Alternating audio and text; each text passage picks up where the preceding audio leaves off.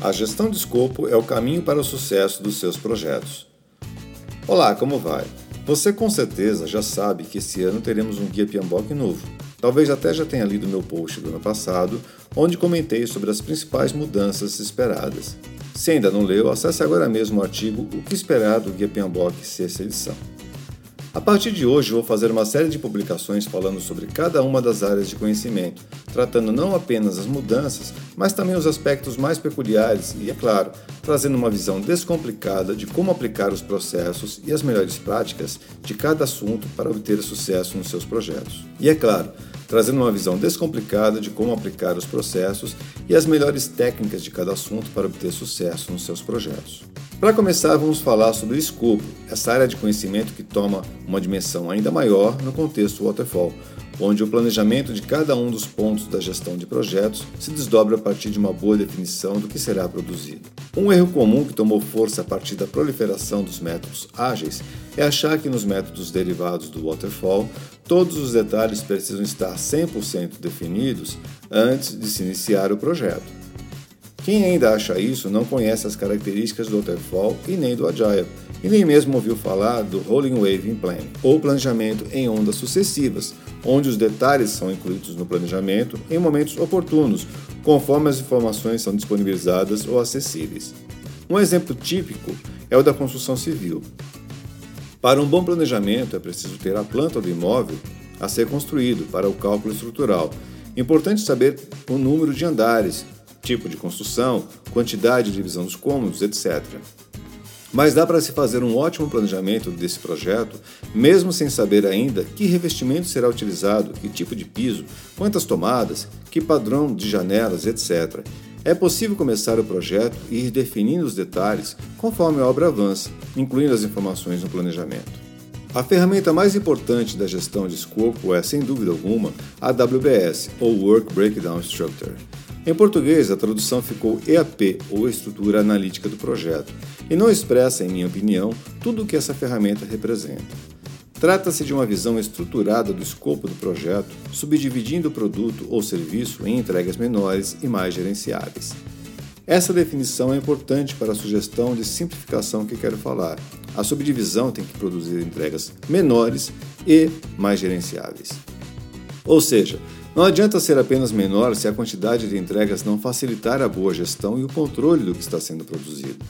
Além disso, estudos de neurociência indicam que nosso cérebro só consegue lidar com quatro ou cinco coisas simultaneamente.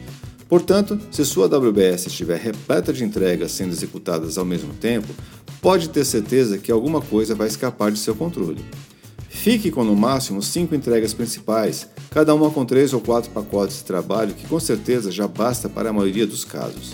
A esta você pode adicionar mais uma, que é justamente a entrega gestão do projeto, com os pacotes de trabalho representando o ciclo de vida com os ritos indispensáveis como termo de abertura, plano do projeto, ações de monitoramento e controle, gestão de mudanças, aceitação e finalização do projeto.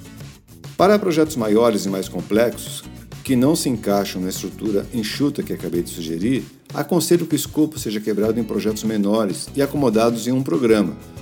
Muitos projetos grandes que são executados em fases podem ter cada fase tratada como um projeto separado, propiciando aumento de foco naquilo que está sendo executado no momento e facilitando o controle, uma vez que serão menos entregas para gerenciar. No caso de projetos muito complexos, daquele com muitas entregas executadas simultaneamente, Tente encontrar uma maneira de quebrá-lo em dois ou mais projetos, juntando as entregas por similaridade, equipe dedicada, área de implantação, etc. Por exemplo, para um grande projeto de implantação de IRP, uma possibilidade é quebrar por módulo do sistema. Uma grande reforma pode ser quebrada por área ou departamento e assim por diante. Colocando esses projetos em um programa, o gerente do projeto será o mesmo porém cada um poderá ter a sua equipe, com alguns ou todos os membros exclusivos. Alguns stakeholders podem ter interesse no programa como um todo, mas outros podem focar em um projeto específico. Assim, todos se beneficiam dessa divisão de escopo, tornando cada projeto mais gerenciável e com mais chances de sucesso. Uma questão sempre muito esquecida quando se fala de escopo é a gestão de requisitos. Primeiro é preciso entender que quem define os requisitos são os stakeholders, O time de engenharia pode sugerir características e funcionalidades, mas são os principais interessados no produto ou serviço do projeto quem de fato assina embaixo, formalizando o que vai fazer parte do projeto ou não. Para não se perder, o bom gerente de projeto precisa criar alguma forma de rastreabilidade entre os requisitos, seus demandantes, as entregas ou pacotes de trabalho que irão produzi-las, bem como os padrões de qualidade, as restrições, premissas e riscos envolvidos na sua execução. No momento da entrega, é importante que o mesmo stakeholder que demandou algum requisito ou alguém formalmente delegado por ele participe da aceitação, verificando as especificações, atestando a qualidade e formalizando a entrega para que não haja dúvida quanto à sua finalização. Como vê, a gestão de escopo é fundamental. No contexto ágil, o escopo vai sendo definido e produzido de forma iterativa e as partes finalizadas vão sendo colocadas em funcionamento já no contexto waterfall, embora os detalhes possam ser definidos ao longo do projeto, o produto só entra em funcionamento após a finalização do mesmo. Mas o que é mais importante entender é que, independente do escopo, se é um serviço ou um produto, o fundamental é que esteja alinhado com as expectativas de valor por parte dos clientes e que produza os resultados de negócio esperados pelos patrocinadores, agradando a todos os principais interessados. Você tem gerenciado bem o escopo de seus projetos?